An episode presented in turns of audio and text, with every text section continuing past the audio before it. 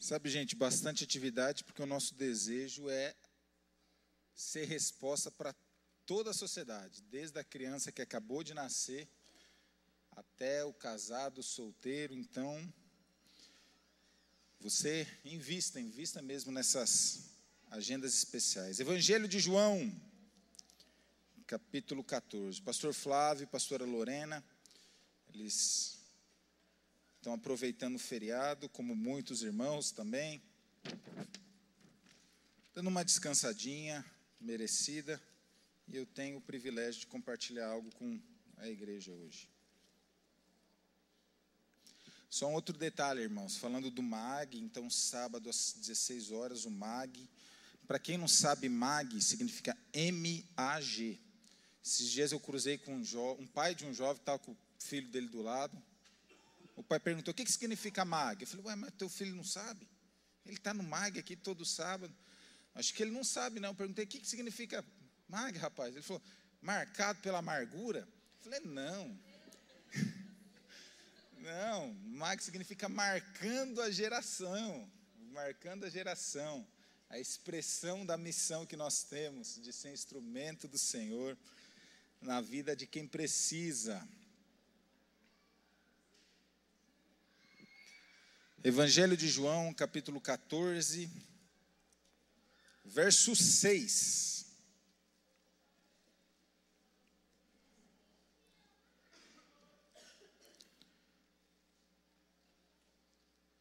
Respondeu-lhe Jesus: Eu sou o caminho, e a verdade, e a vida. Ninguém vem ao Pai senão por mim. Se vós me tivesseis conhecido, conheceríeis também a meu Pai. Desde agora o conheceis e o tendes visto. Replicou-lhe Filipe: Senhor, mostra-nos o Pai, e isso nos basta. Disse-lhe Jesus: Filipe, há tanto tempo estou convosco e não me tens conhecido? Quem me vê a mim, vê o Pai. Como dizes, mostra-nos o Pai. Não credes que eu estou no Pai e, o que o, e que o Pai está em mim? As palavras que eu vos digo, não as digo por mim mesmo, mas o Pai, que permanece em mim, faz as suas obras. Crede-me que estou no Pai, e o Pai em mim crede-me ao menos por causa das mesmas obras. Agora o verso 21, querido. Aquele que tem os meus mandamentos e os guarda, esse é o que me ama. E aquele que me ama será amado por meu Pai. E eu também o amarei e me manifestarei a ele e me manifestarei a Ele. Senhor, estamos aqui, Senhor, debaixo da promessa da presença do Teu Espírito. Senhor, disseste que o Espírito estaria entre nós todo o tempo. Então, nós cremos nisso e reverenciamos a presença do Espírito Santo no nosso meio. Espírito Santo, faz desse tempo, Senhor, algo especial, algo transformador, algo que gere vida em cada coração aqui em nome de Jesus. Amém. Querido, você lembra o dia que você nasceu de novo? Quero puxar a tua memória aí, o dia que você se entregou a Jesus, o dia que você consagrou a sua vida a Ele, o dia que você decidiu viver para o Senhor uma vida dedicada a Ele.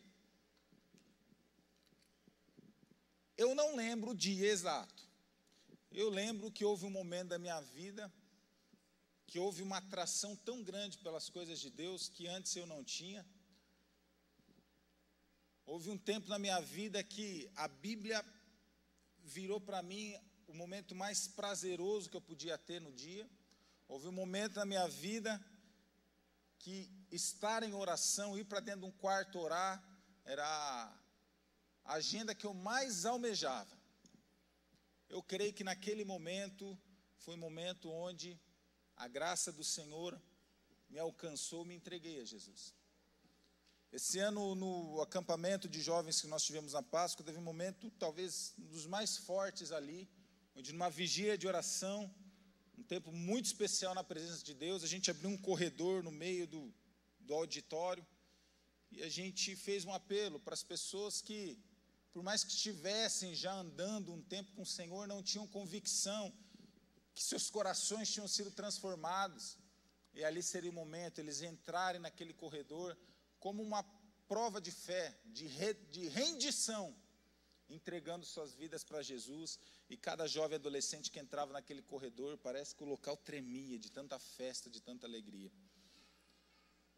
É um tempo marcante quando nós nascemos de novo, algo especial. Mas algo que o Senhor tem me despertado esses dias é que há algo mais. Há um outro nível há uma outra experiência que o Senhor quer me levar e o Senhor quer te levar.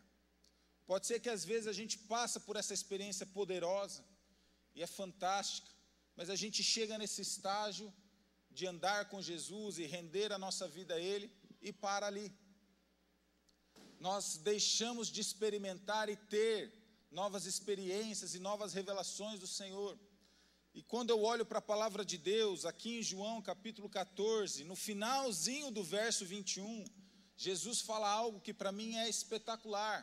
Ele fala algo assim: Eu vou me manifestar a vocês.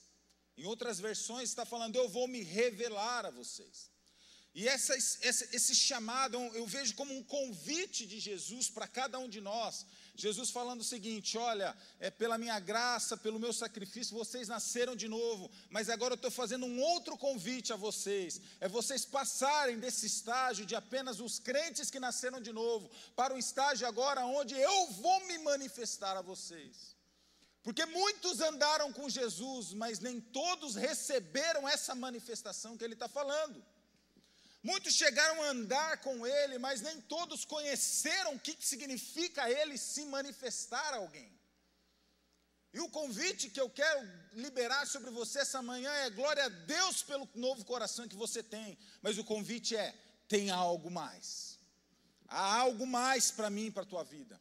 Há um convite para mim, para a tua vida, onde nós vamos sair apenas de seguidores, para aqueles no qual Ele vai se manifestar a nós. É diferente, uma experiência diferente, uma fase diferente, um nível espiritual diferente. Aqui eu não estou falando apenas de salvação do inferno, estou falando de um estilo de vida aqui na terra, onde Cristo se manifesta às pessoas, onde o poder dele se libera às pessoas, onde ele se revela às pessoas. Eu vejo ele convidando, ei, comunidade da graça em Londrina, Glória a Deus, porque vocês já têm o nome de vocês escritos no livro da vida. Mas eu quero propor algo para vocês, uma nova experiência, um novo nível de vida cristã, onde eu vou me manifestar, eu vou me revelar a vocês. É um novo patamar, uma nova história, uma nova dinâmica de vida. E por que, que eu li todos os versículos anteriores? Porque eu orando esses dias, e fazem uns, uns 20 dias que essa expressão me manifestar a vocês, me manifestar a vocês, tem queimado dentro de mim. Quando eu li esses versículos anteriores, eu entendi algo. Cristo está falando o seguinte: eu estou no Pai, o Pai está em mim. E as obras que o Pai fez testemunham a mim. E as obras que eu faço testemunham o Pai. E eu pensando tudo isso, algo que ficou claro na minha vida foi o seguinte: toda a Bíblia, de capa a capa, até lá no Antigo Testamento, quando Deus se revelava e se manifestava a alguém, era a revelação e a manifestação do Filho. Toda a Bíblia aponta para Jesus. Cada manifestação do poder de Deus, lá em Israel, no antigo Israel, apontava para Cristo. Então nós podemos olhar para a Bíblia, olhar para esses homens de Deus que receberam a manifestação de Deus até no Antigo Testamento e olhar para eles e falar: Poxa, é possível também na minha vida isso. E eu lembrando disso, eu comecei a lembrar de alguns homens que não apenas andaram com ele, mas homens no qual o Senhor se manifestou a ele. Eu lembrei de Moisés. Imagina Moisés, 40 anos comendo na mesa do faraó, lá no Egito, o povo dele sendo escravizado. Ele foge do Egito, fica 40 anos no deserto. Deus chega a Moisés, você vai libertar o povo. E lá vai Moisés e realiza aqueles prodígios, aquelas maravilhas que todos vocês sabem. Eu imagino Moisés conduzindo aquele povo para fora do Egito, chegando diante do mar. Ele olha para frente está o mar, olha para trás está aquele exército querendo destruir ele. O texto bíblico diz que Deus fala para Moisés: o que, que você está orando, Moisés? Fala para o povo, o povo marchar, para de clamar, fala para o povo marchar. Moisés levanta o cajado dele. A Bíblia diz que um vento oriental soprou toda aquela noite. A hora que amanhece, está o quê? Está aberto o mar. Todo o povo de Israel passa a pé seco, diz a Bíblia. Sabe o que eu aprendo, querido? Quando nós pararmos de andar com Ele e começarmos a ter uma experiência onde Ele se manifesta a nós, não vai ter situação de beco sem saída nas nossas vidas. Quando ele se manifesta na nossa vida, não há situação onde a gente coloque a mão na cabeça, eu não sei, dessa eu não escapo. Ele cria um caminho onde não há. Quando ele se manifesta nas nossas vidas, ele cria um caminho onde não há. Por isso que o convite de Jesus aqui em João 14, 21, ei, eu quero me manifestar a vocês. O que, que ele está falando? Eu quero liberar um caminho, eu quero criar um caminho onde não existe para vocês. Olha o poder e o privilégio que nós temos quando nós saímos de apenas de cristãos nominais e começamos a buscar a manifestação dele nas nossas vidas. Ele começa a criar caminho onde não existe. Outra pessoa que me veio à mente, que viveu uma manifestação da presença de Deus, profeta Elias. O profeta Elias chegou num tempo diante do rei Acabe, um rei endemoniado, idólatra, junto com a sua esposa Jezabel, tão perversa quanto ele, fala para Acabe o seguinte: segundo a minha palavra, não vai chover na terra de Israel. Passa o tempo, muita sequidão, Deus dá uma palavra para Elias. Elias, vai lá para a cidade de Sarepta eu ordenei que uma viúva te sustente lá. Elias chega na porta de Sarepta, aparece a viúva. A viúva está catando umas lenhas, ele fala: Ei, viúva, eu quero um pouco de água. A viúva vira as costas, está indo buscar água, e lá ele fala: Espera aí, mas eu quero água e um pedaço de pão também. A viúva, poxa, Elias, água eu até consigo, agora pão. Está uma seca nessa terra há tanto tempo, eu só tenho um punhado de farinha na minha panela, só tem um golinho de azeite na minha botija. Eu estou pegando essas lenhas para fazer um pão para eu e meu filho nós comermos e morrermos, Elias. Elias fala: Vai, faz primeiro para mim, porque assim diz o Senhor: da tua panela a farinha não acabará, e da tua botija o azeite não secará, até que o Senhor faça chover nessa terra. Sabe o que eu aprendo, querido? Quando nós vivemos a manifestação da presença de Deus, nós começamos a viver abundância no meio da escassez. Foi isso que aconteceu com aquela viúva. Quando a manifestação da presença de Deus, do Pai, do Filho e do Espírito foi liberado sobre ela, não faltou farinha na panela dela, não faltou azeite na botija dela, mesmo com tanta escassez e sequidão que estava passando. Por isso que Jesus me convida e te convida, ei, não quero apenas andar contigo, eu quero me manifestar a você. Se você está passando por um tempo de escassez, eu posso falar uma coisa: a manifestação da presença de Deus na tua vida vai trazer abundância no meio da escassez. É isso que eu aprendo. O próprio Elias. Elias volta a falar com aquele rei doido Acabe. Acabe tinha ele com a esposa, tinham matado todos os profetas. Tinham profetas de Deus tinham instituído 450 profetas de Baal e 400 profetas de Azera. Essa história é linda, e se você puder preparar um glória a Deus, aí já, já vai aquecendo tua corda vocal. Elias chega para Acabe, Acabe, chama todos os profetas, chama Israel, a gente vai lá para o cume do Monte Carmelo, porque Deus vai mostrar quem é Deus. Chega Elias para os 450 profetas, Carlinhos, é, essa você gosta, né?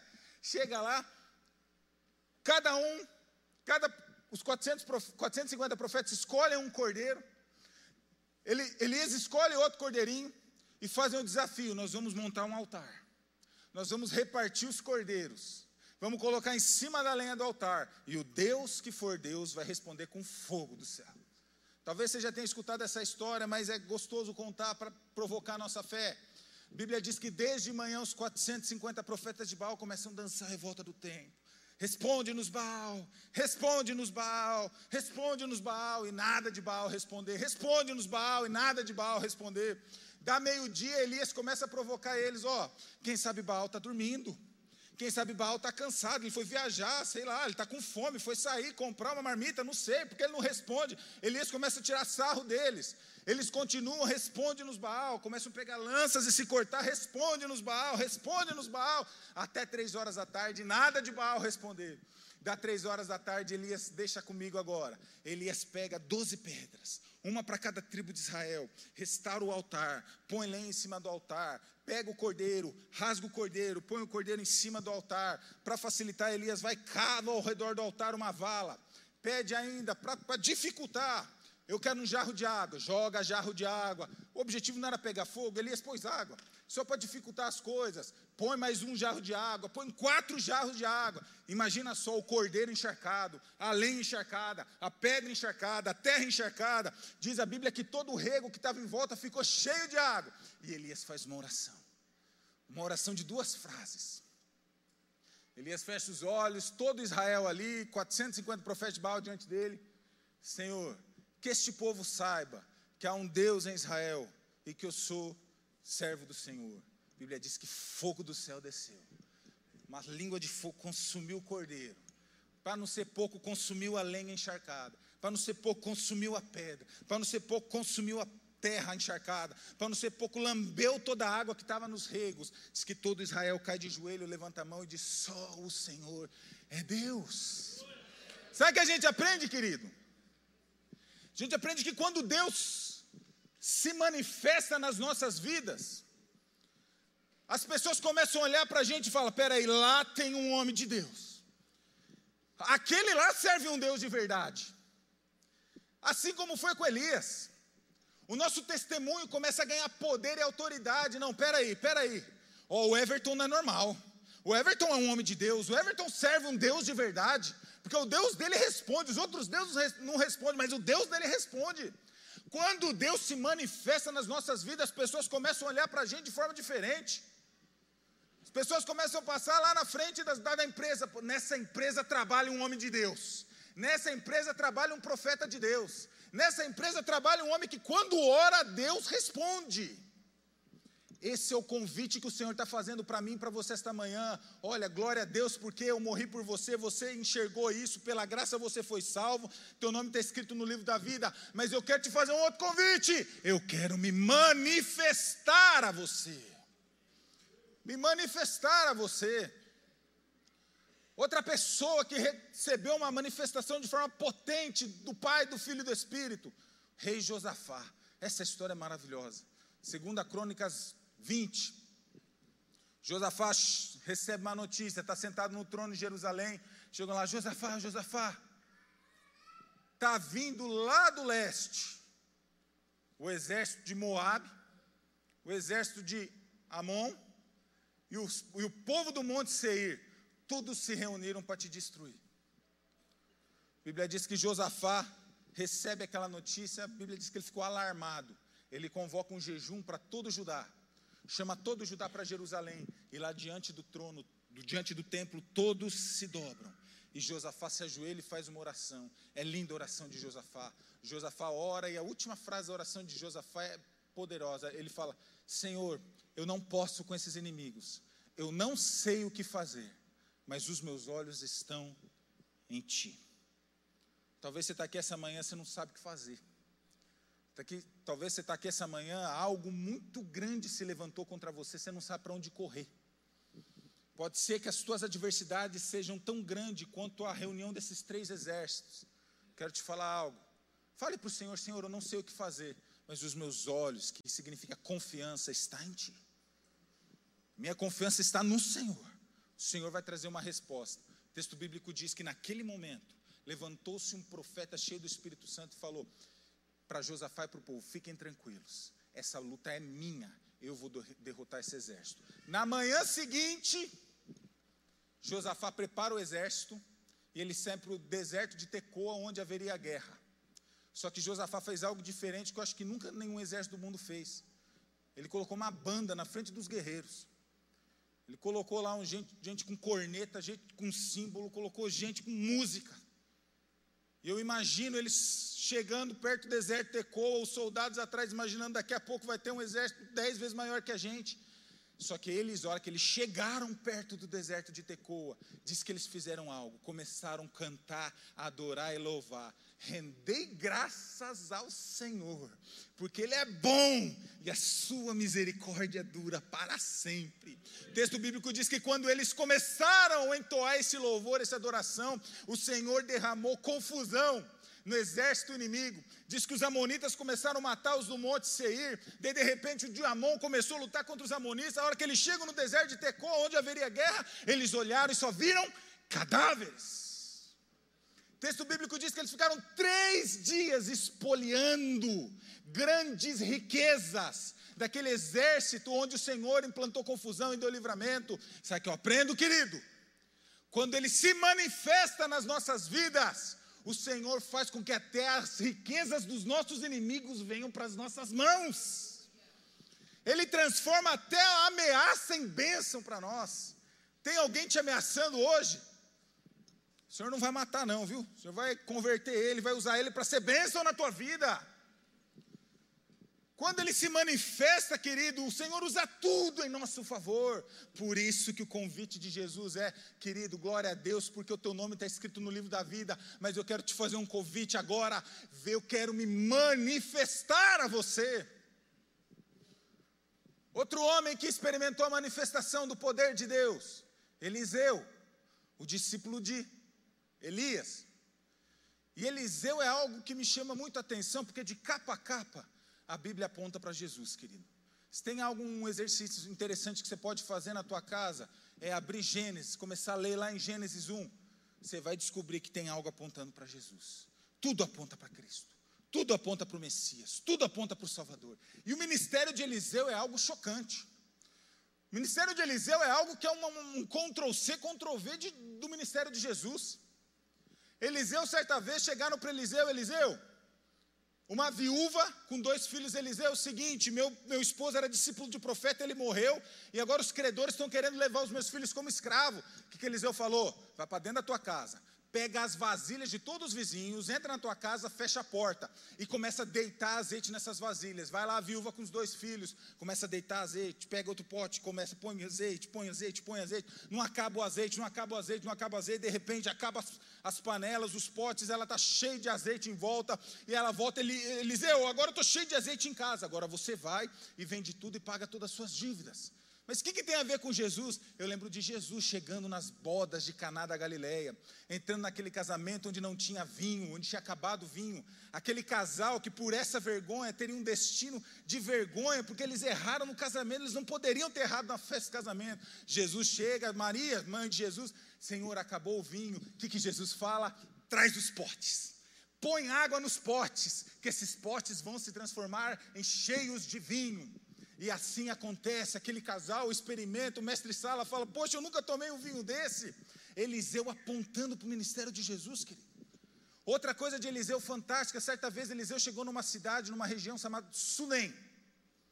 Chegando em Sunem, tinha uma família rica, que gostava muito de Eliseu. A mulher falou com o esposo: Olha, esse profeta está sempre passando aqui. Vamos construir aqui em casa um quartinho para ele. Construíram um quartinho para Eliseu, lá em Sunem. Eliseu descobre que essa mulher não tinha filhos, o seu marido era muito velho. Eliseu chega para ela: Você vai ter um filho. Um ano depois, a mulher estava com um bebê. Só que algo acontece com aquele bebê. Certa vez, certa tarde, estava com o pai, ele coloca a mão na cabeça, sai minha cabeça, sai minha cabeça. E o menino volta para casa, o menino morre no colo da sunamita. Sunamita procura Eliseu, chega para Eliseu: Eliseu, eu não te pedi filho. Não fui eu que te pedi filho, você que falou que eu teria. Eliseu vai onde estava o menino, na hora que ele chega na casa da sunamita, a mulher tinha colocado o menino na cama onde ela tinha preparado para Eliseu. Eliseu entra, fecha a porta, deita em cima do menino. O menino volta a viver, dá sete espirros e ressuscita o filho da sunamita. Mas o que, que tem a ver isso com Jesus? Ai, querido. Certa vez Jesus chega numa cidade chamada Naim. Antes de entrar nessa cidade, há um cortejo que está saindo da cidade onde uma viúva estava enterrando seu único filho. E Naim, querido, é na região de Sunem. aquela região onde Jesus foi, para aquela viúva falar: Eu estou vendo. Jesus toca no esquife, no caixão dele, ele ressuscita. A mesma região onde Eliseu tinha ressuscitado o filho da sunamita. Sabe o que eu aprendo, querido, com isso? Quando a manifestação de Deus começa a ser liberada sobre a minha e a tua vida, se prepara, porque as pessoas vão começar a confundir a gente com Jesus. As pessoas vão começar a olhar para a gente, mas peraí, isso que ele está fazendo eu vi na Bíblia. Isso que acontece com ele eu vi na Bíblia. Certa vez Eliseu chegou, Eliseu tinha 100 pessoas que foram visitar ele, ele tinha 20 pães. Ele dividiu 20 pães, alimentou 100 pessoas, ainda sobrou. Como não nos lembrar de Jesus alimentando 5 mil homens, fora mulheres e crianças, com cinco pães e dois peixinhos. Querido, se Deus se manifestar na tua vida, se prepara, porque você vai começar a fazer coisas que Jesus fez. Deve acontecer com você o que aconteceu com os cristãos lá em Antioquia. Quando eles saíram de Jerusalém e foram para Antioquia, eles olhavam para aqueles cristãos, mas eles são iguaizinhos a Cristo. Eles são iguaizinhos a Cristo. O maior potencial de testemunho que eu e você temos é quando é manifesto a presença de Deus nas nossas vidas. Eliseu morre, é enterrado. Passa-se um tempo, a Bíblia diz que os moabitas, no início do ano, invadiam a terra de Israel para roubar os cereais. Teve um dia que estava tendo um enterro lá no cemitério onde Eliseu tinha sido enterrado. Os moabitas invadem justamente naquela hora. O pessoal que estava enterrando aquela pessoa fica desesperado, pega o corpo daquele que tinha morrido e joga no túmulo de Eliseu. A Bíblia diz que quando aquele corpo encosta nos ossos de Eliseu, ele ressuscita. Como não se lembrar do nosso Senhor Jesus, que por causa da morte dele, trouxe vida para cada um de nós.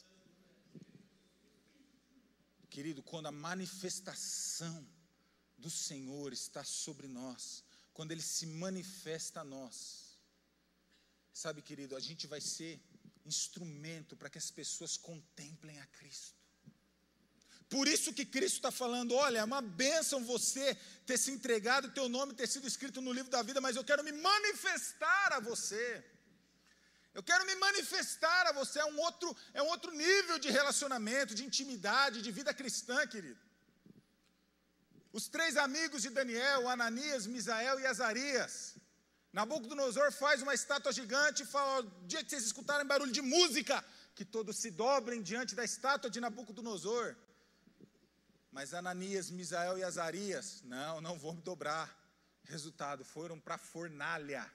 Mas o texto bíblico diz que lá na fornalha, quando espiaram lá no fogo quente, eles não estavam sozinhos. Sabe o que eu aprendo? Quando a manifestação dele é liberada sobre nós, nós temos a garantia que, mesmo na fornalha mais quente que a gente passe, nós não estaremos sozinhos. Ele estará conosco, Ele vai estar conosco sempre. E o fogo não queima, não tem fumaça, não tem cheiro, por quê? Não apenas porque andamos com Ele, mas porque recebemos a manifestação, a revelação do poder, da glória de quem Ele é. Esse é o nível de vida, de, de, de, de, espiritualidade que o Senhor quer desafiar o meu e o teu coração, querido. Nós buscarmos viver esse estilo de vida. Mas agora eu quero voltar para esse texto aqui. Quem são aqueles que experimentarão a manifestação dele? Quem são, qual classe de pessoas que vai de fato receber essa revelação do poder e da glória do Pai, do Filho e do Espírito Santo? O texto diz, João 14, 21, aquele que tem os meus mandamentos e os guarda, esse é o que me ama e aquele que me ama será amado por meu Pai. E eu também o amarei e me manifestarei a Ele. Sabe o que eu aprendo, querido? Sabe o que vai liberar sobre a minha vida e a tua vida a manifestação do poder e da presença do Pai, do Filho e do Espírito? Se nós o amamos. Se nós o amamos. Jesus é muito claro aqui esse estilo de vida, de poder, de glória, de revelação e de manifestação está reservado para um tipo de pessoa, para aqueles que o amam. para aqueles que o amam. E aqui, se eu fizesse uma enquete essa manhã, quem ama Cristo, tenho certeza, provavelmente 100% falaria que ama. Só que a gente também, se fizer uma enquete nos presídios dessa cidade, também eu acredito que a maioria falaria que amam a Cristo. A gente precisa entender de forma mais específica o que é amar a Deus. Sabe por quê, querido? Porque ao mesmo tempo que a gente fala que ama a Deus, a gente ama uma comida. Ao mesmo tempo que a gente fala que ama a Deus, a gente ama um tempo de lazer. Ao mesmo tempo que a gente fala que ama a Deus, às vezes a gente ama um time de futebol. E é o que eu quero falar para vocês essa manhã em relação qual esse amor? Que tipo de amor é esse que vai liberar sobre a minha vida a manifestação da presença de Deus? Lá no grego, querido, o amor ele é dividido em quatro naturezas. O grego fala do amor storge, que é amor familiar, de um pai para um filho, de um filho para um pai, de um marido para a esposa. Fala de um amor eros, que é o amor físico, de conotação sexual. Só que dele fala do amor filéu. O amor filéu é um amor fraterno, um amor entre amigos. Um amor onde você tem até prazer de estar com a pessoa. Eu gosto de estar com você. O amor filéu, a melhor tradução para o português é eu gosto. Só que esse amor aqui que o Senhor está falando, que nós devemos amá-lo, não é nenhum desse, desse tipo de amor. É o amor que nós recebemos dele, que é chamado amor ágape. O amor ágape é um amor sacrificial, um amor doador, um amor de 100%. O amor que ele nos amou, como o próprio João diz lá em 3,16. Porque Deus amou o mundo de tal maneira que deu seu único filho. Deus não amou, Deus não gostou da gente. O amor de Deus foi um amor 100%, onde ele empenhou tudo, ele se sacrificou. Por isso que o amor que nós, que ele está falando, que é a chave que vai levar a minha vida e a tua vida a viver a manifestação da presença de Deus, é o amor ágape, o amor sacrificial. Mas talvez o nosso problema, sabe o que é, querido? A gente não ama com amor ágape. Nós gostamos. Eu até gosto de Jesus. Às vezes a gente acha que ama, mas na verdade não ama. A gente gosta. Eu até gosto de estar na igreja, desde que não me custe ter que cortar nada da minha agenda. Eu até gosto, às vezes, de pegar a Bíblia, desde que eu tenha muito tempo tranquilo. Eu até gosto de orar, desde que eu não tenha sono, não esteja passando nenhum jogo na TV, nem filme legal. Talvez, querido, o que tem afastado a minha vida e a tua vida de viver a manifestação da presença de Deus em nós, que nós não amamos, nós gostamos. O nosso relacionamento com Ele é um relacionamento parcial. Nós não temos um sentimento sacrificial, esse amor ágape que Ele liberou sobre nós, e agora esse amor nós o amamos. E tem algo que é mais sério ainda, que denuncia se nós amamos ou se nós gostamos. O próprio texto diz: aquele que tem os meus mandamentos e o guarda, esse é o que me ama. Obediência é sinônimo de amor. Obediência é sinônimo de amor. Toda vez que nós temos um estilo de vida de obediência, de santidade. É uma declaração espiritual: Senhor, eu te amo. E toda vez que nós liberamos isso, Ele vem se revela a nós, se manifesta a nós. O problema, sabe o que é, querido? A gente tem dificuldade de obedecer, porque a gente gosta, e a gente não ama. Quando nós amamos, obediência não é pesada. João diz isso lá em 1 João 3,8. Os mandamentos do Senhor não são demasiadamente pesados. Sabe por que não são demasiadamente pesados? Porque eu o amo e obedecer para mim é um prazer. A obediência é fruto de um coração que ama, um coração que, se for necessário, se sacrifica e faz qualquer coisa, querido. Agora, quando a gente não ama, a gente apenas gosta, é terrível obedecer. Quando a gente não ama, apenas gosta, Viver uma vida santa é um, é um peso. É difícil. Ser honesto é difícil. Ser puro é difícil. Ser justo é difícil. Ser humilde é difícil. Sabe por quê? Porque a gente não ama, porque a gente gosta. Porque quando nós caminharmos num caminho de amor a Deus, a obediência flui de forma normal, natural. Eu não obedeço porque eu sou obrigado, eu obedeço porque eu amo e eu tenho prazer nos seus mandamentos. A nossa dificuldade de viver uma vida íntegra, reta, santa e pura está no fato de nós não amarmos, está no fato de nós gostarmos apenas, de termos uma relação política, de troca, de conquista com Deus de negociação com Deus. Não amamos, apenas gostamos. E se ficarmos nesse estilo de vida de gostar, nós não conheceremos a manifestação dele. Nós não receberemos essa manifestação. E a gente vai escutar ao longo da vida a história de Elias, de Eliseu, de tantos outros, e não vamos experimentar aquilo que ele, que ele experimentar e que Jesus está falando que quer liberar sobre nós. Onde está o problema? Então o problema está aqui no coração. Nós o amamos, a gente gosta.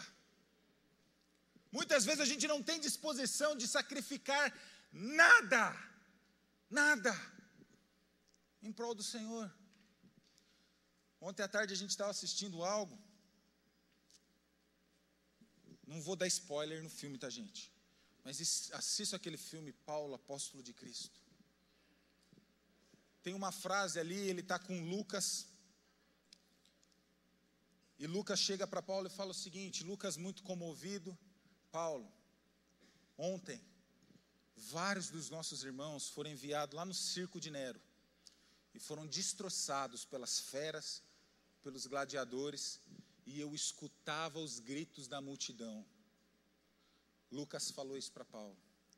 Paulo olha para ele e fala: mais alto que os gritos da multidão foram foi o barulho das trombetas nos céus quando esses irmãos lá chegaram. Mais alto que os gritos da multidão foi o grito da celebração que os abraçou quando lá eles chegaram. E a gente olha para esses irmãos, queridos, muitos que renunciaram à própria vida. Própria vida, o próprio ar, o próprio corpo, o próprio sangue, em prol do reino de Deus, a gente precisa olhar para eles e ficarmos envergonhados, que às vezes a gente não tem disposição de renunciar uma manhã, uma hora, um tempo, um momento. Por quê? Porque nós não amamos, nós gostamos. E o que ele está falando aqui é o seguinte: ó, esse nível de relacionamento, de poder, de milagre, de portas abertas, de futuro, de destino, está reservado não para aqueles que gostam, mas para aqueles que amam. Que amam. Nós precisamos nos arrepender. Nós precisamos olhar para a nossa vida e, Senhor, misericórdia, Senhor. Porque eu me engano achando que te engano também. Falo que te amo, mas não te amo. Eu, é, é que eu gosto de você, Senhor. Daí vivemos uma vida distante, apartada do que o Senhor tem para nós, querido. Só que o convite não muda. Jesus me ama e te ama, e o Senhor continua me convidando e te convidando. Querido, eu quero me manifestar a você. Eu quero me manifestar a você. Eu quero que você conheça um nível de experiência espiritual diferente. Continua sendo o apelo do Senhor para mim e para você. A obediência começa a abrir portas espirituais para que a gente viva num tempo poderoso em Deus. Talvez você está aqui frio, distante, você olha, a culpa é do pastor, a culpa é do líder de Gessém, a culpa é da igreja, a culpa é do Temer. Querido, Ninguém pode amar a Deus por você. Você não pode amar a Deus por mim. O que a gente precisa é diante do Senhor, me perdoa, Senhor, pela rebelião do meu coração, e pela minha dificuldade de te amar, Senhor. Porque às vezes, Senhor, eu olho para Ti e não te acho digno de sacrifícios. Não que Ele precisa, mas porque quando a gente renuncia, é uma declaração espiritual do nosso amor. E quando nós o amamos, Ele vem e se manifesta. Eu me manifestarei a Ele. Tem alguém aqui que quer receber a manifestação do Senhor? Levanta a mão aí. O Senhor quer se manifestar a nós. O Senhor quer se manifestar a você. O Senhor quer me levar e te levar a esse nível de vida tão potente, tão precioso, tão profundo. Vou concluindo aqui, eu quero ler João. Aline, vá um pouquinho para frente no capítulo 21.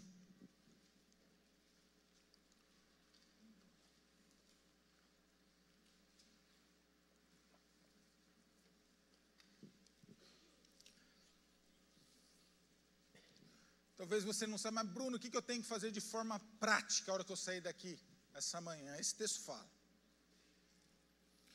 João 21, 15. Isso aqui é o papo que Jesus teve com Pedro depois que ele ressuscitou. Depois de terem comido, perguntou Jesus a Simão Pedro: Simão, filho de João, amas-me? Mais que esses outros? Ele respondeu: Sim, Senhor, sabes que te amo. Ele lhes disse: Apacenta os meus cordeiros. Tornou-lhe a perguntar pela segunda vez: Simão, filho de João, tu me amas? Ele lhe respondeu: Sim, Senhor, tu sabes que te amo. Disse-lhe Jesus: Pastorei as minhas ovelhas.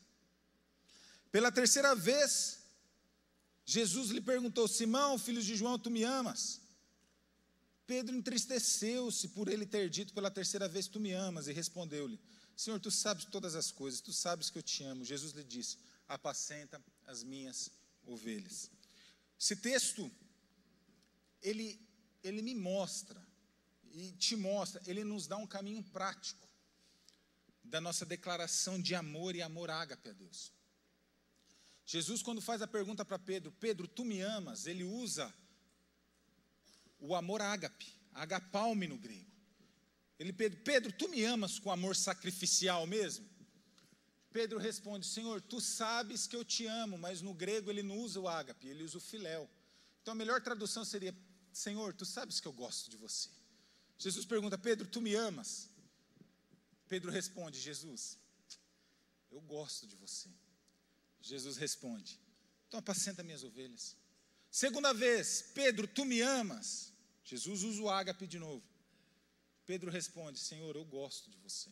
Ele usa o filéu. Jesus fala: Apacenta minhas ovelhas. Na terceira vez, que foi quando Pedro se entristeceu, Jesus não usa mais o ágape, Jesus usa o filéu. Pedro, já que eu já te perguntei duas vezes se você me ama, você falou que não me ama, você está falando que você gosta de mim. Você gosta mesmo de mim, Pedro? Você gosta de mim? Daí Pedro se entristece. Senhor, tu sabes todas as coisas. Jesus conclui: apacenta as minhas ovelhas. Sabe o que eu aprendo aqui, querido? Existe um grande sinalizador do nosso amor para com Deus. Se nós apacentamos as ovelhas do Senhor. Sabe o que, que Jesus me ensina e te ensina? Que toda vez que a gente prega o Evangelho para alguém, toda vez que nós nos empenhamos a cuidar de alguém, é uma sinfonia de amor ao Senhor. Sabe por que a gente prega o Evangelho para aqueles que não conhecem a Cristo? Sabe por que a gente faz discípulo? Ah, porque eu amo a pessoa. Não, nós fazemos isso porque nós amamos a Deus. E Deus ama essas pessoas e com esse amor a gente vai liberar isso sobre as pessoas. Uma vida de evangelismo e de discipulado, ela simplesmente é uma sinfonia de amor ao Senhor. Então, se você está aqui essa manhã, não, eu vou sair daqui, eu quero fazer algo diferente. Prega o Evangelho e faça discípulos. Se envolva em apacentar o rebanho do Senhor, porque enquanto você faz isso, é uma declaração espiritual do teu amor para com o Senhor, e fazendo isso, Ele começa a se manifestar a nós. Olha, querido, se hoje domingo, se nós passamos a última semana sem ministrar ao Senhor, liberar algo de Deus sobre alguém, a gente passou uma semana inteira falando que nós não amamos o Senhor. Porque às vezes a gente não prega o Evangelho, a gente não faz discípulo, que é um mandamento lá de Mateus 28, 28 18, 19. Ide por todo mundo, pregar o evangelho a toda criatura, batizando-os em nome do Pai. Sabe por que a gente não faz isso? Não é porque a gente não ama as pessoas, porque a gente não ama a Deus. Porque se a gente amar a Deus com amor sacrificial, esse amor verdadeiro, não tem como a gente amar a Deus e não chorar com os dilemas que as pessoas que estão passando por nós estão vivendo. E nós fomos chamados para isso, pregar o Evangelho e fazer discípulo. Se a gente prega o Evangelho e faz discípulo, querido, é algo, nós estamos falando, Senhor, eu te amo, eu te amo tanto que eu vou fazer algo que o Senhor ama, que é cuidar das pessoas, e assim Ele se manifesta a nós. Desculpa te provocar, tem alguém que quer a manifestação do Senhor? Faz assim de novo.